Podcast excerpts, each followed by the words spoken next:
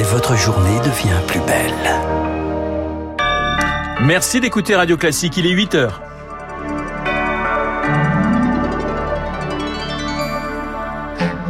La matinale de Radio Classique avec Renaud Blanc. La chasse aux faux passes sanitaires. 110 000 circulent en France. Question au menu d'un nouveau conseil de défense sanitaire à l'Elysée cet après-midi. Pour les soignants, le danger est bien réel. Station de ski, recherche saisonnier désespérément. Les vacances de Noël commencent ce soir et les bras manquent sur les pistes. Et puis, on retournera à Ringis déguster un peu de foie gras. À une semaine du réveillon de Noël, le président du marché, Stéphane Layani, sera mon invité juste après ce journal. Radio Classique. Un journal présenté par Lucille Bréau. Bonjour Lucille. Bonjour Renaud, bonjour à tous. De plus en plus de faux passes sanitaires circulent en France. Et le gouvernement a décidé de leur faire la chasse. 110 000 ont été identifiés dans notre pays. En pleine cinquième vague, la question est sur la table d'un nouveau conseil de défense sanitaire cet après-midi à l'Elysée. En effet, les services de réanimation sont remplis de patients Covid non vaccinés, mais détenteurs de passes frauduleux, Rémi Pfister. Au CHU de Nice, quatre personnes se sont présentées avec de faux passes sanitaires ces dix derniers jours, des patients de 50, 60 ans qui se sont dit vaccinés, mais qui ont déclenché une forme grave du Covid. L'infectiologue Michel Carl alerte, mentir sur son statut vaccinal peut être dangereux. Si on pense qu'elle est vaccinée, l'escalade thérapeutique qu'on va pouvoir proposer est plus modérée et du coup, ça peut induire des pertes de chance. Euh, le deuxième problème, il est surtout à l'étage collectif. Hein. Il n'y a aucune restriction à leur circulation. Ils vont être des vecteurs privilégiés de dissémination du virus dans la collectivité.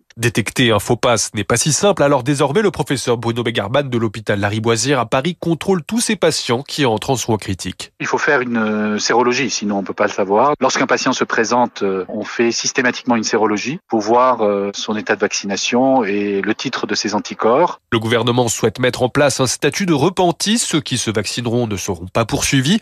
Le but, selon le généraliste Jérôme Marty, c'est de convaincre les réticents. C'est déjà un petit peu ce qu'on fait dans les cabinets. Hein. Nous, on, dit aux gens, on va pas vous trahir, lui recréer un vrai certificat. Les gens qu'il faut poursuivre, c'est les gens qui fabriquent les faux certificats. Pour le moment, près de 400 enquêtes ont été lancées en France. Les sanctions peuvent être lourdes, 3 ans de prison et 45 000 euros d'amende. Rémi Pfister, différer la déferlante Omicron, c'est l'autre sujet sur la table de ce Conseil de défense sanitaire. 310 cas ont été identifiés chez nous. Côté frontière, le coup près est déjà tombé. Interdiction de se rendre au Royaume-Uni, sauf motif impérieux. Plus de 88 000 nouveaux cas détectés hier outre-Manche.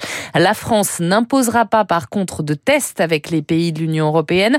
Le gouvernement ne compte pas non plus priver les Français de fêtes, mais accentuer la campagne de rappel et le dépistage. L'accès aux autotests pourrait être facilité. Aux États-Unis, Joe Biden prédit lui un hiver de maladies graves et de morts aux non-vaccinés et avertis. Omicron va bientôt circuler beaucoup plus rapidement.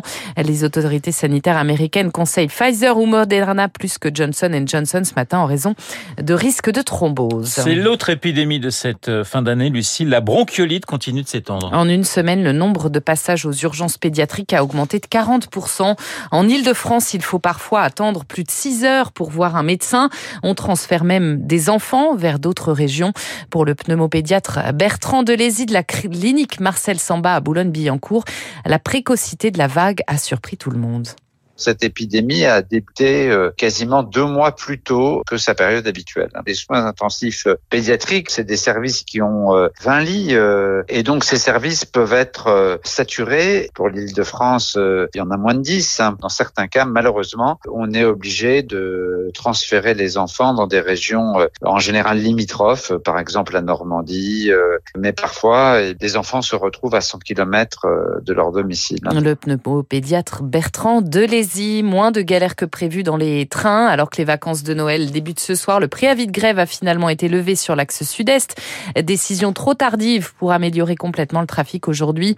Seul un train sur deux circulera. D'autres conflits persistent en Ile-de-France. Il faut encore s'armer de patience.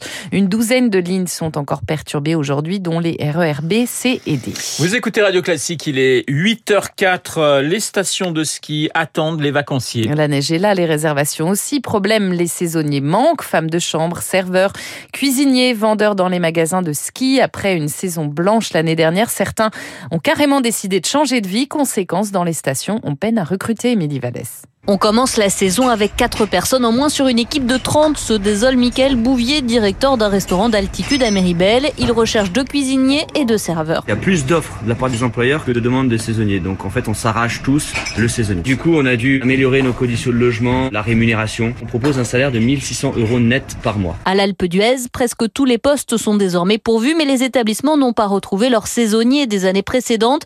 François Badgili, directeur de l'Office du tourisme. Ça s'est énormément renouvelé vous donner un ordre d'exemple, un hôtel s'appelle les Grandes Rousses sur l'Alpe d'Huez qui a environ 130 à 140 salariés. Il n'a que 10 anciens. Donc ça veut dire un gros travail de formation. J'ai en tête un hôtel qui a embauché une vingtaine de Polonais pour pouvoir faire euh, le ménage, commis de cuisine, les petits déjeuners, parce qu'ils trouvaient pas en France. Il faut repenser durablement les conditions de travail des saisonniers, selon Jean-Luc Bock, président de l'Association nationale des maires des stations de montagne et maire de la Plagne. Pendant des années, on n'a pas payé à la juste valeur les personnes qui venaient travailler comme saisonniers et il y a besoin aussi de remettre en question peut-être l'hébergement. En ce qui concerne la plaine, on a essayé de récupérer des appartements qui étaient inoccupés, de les remettre en état et en service. Selon Pôle emploi, plus de 2000 postes de saisonniers restent à pourvoir en Savoie et Haute-Savoie. Le reportage d'Émilie Vallès. Peut-être qu'on parlera politique au pied des pistes. En tout cas, dans les sondages, sa bataille ferme pour la deuxième place à quatre mois du premier tour. Marine Le Pen et Valérie Pécresse jouent des coudes. La candidate des Républicains fait un bond de 6 points à 17% dans le baromètre Présitrac d'Opinion Web pour Radio Classique. Marine Le Pen, elle est en baisse de 4 points à 16%. Emmanuel Macron est toujours testé en tête de ce premier tour à 24%. Bientôt une nouvelle candidate à gauche, à moins de 100 jours du scrutin. Christiane Taubira va s'exprimer aujourd'hui en fin de matinée sur les réseaux sociaux pour dire si elle se lance ou non dans la bataille. L'hypothèse de sa candidature agite les électeurs de gauche en quête d'une personnalité rassembleuse avant le premier tour. Allez, pour achever, pour terminer ce journal, on retourne à Rungis à une semaine jour pour jour du réveillon de Noël. Est-ce que, est que, vous êtes plutôt chapon ou dinde, Renaud? Eh bien, Radio Classique vous aide à faire votre choix ce matin et pas n'importe où, dans les allées du plus grand marché de gros d'Europe. Augustin Lefebvre, vous avez mangé des huîtres à 7 heures. On vous retrouve au pavillon de la volaille. C'est le foie gras qui est à l'honneur. Oui, et comme pour les huîtres, il n'y a pas un, mais des foie gras, oie et canard. Quelle différence? Xavier Dubois, PDG de la société Foie Gras Partenaire. Alors, l'oie est un animal plus majestueux. Euh, son foie est beaucoup plus fin. Il est aussi plus amer. Donc, il nécessite au niveau des épices euh, des épices un peu supplémentaires, euh, ce qu'on peut trouver en Alsace. En ce qui concerne le canard, son foie est plus petit et au niveau du goût, il est un peu plus gras et un peu plus sucré. Comptez environ 25% de plus sur l'addition pour l'oie. Du côté des volailles, un produit se développe de plus en plus avec la crise, les bouts déjà découpés. Gino Catena, directeur général d'Avigro. On se retrouve avec une clientèle qui se, retrouve euh, en famille à 4, 5, 6 personnes. Et le fait d'avoir euh, bah, des cuisses de chapon, des suprêmes de chapon, euh, quand on peut pas prendre un chapon où il faut manger à une dizaine de personnes, bah, c'est quand même plus pratique. Et bah, les petits bouts, les petits bouts, ils font les beaux repas. ça dépend ce qu'on y met dedans. on lève la peau, on met les truffes sous la peau avec un petit peu de beurre, on fait une farce fine, on met un petit peu de truffes dedans, je vous disais tout à l'heure. Puis après, vous m'appelez, surtout, je vais venir manger avec vous. Il ne reste plus qu'à déguster la bûche et quelques fruits.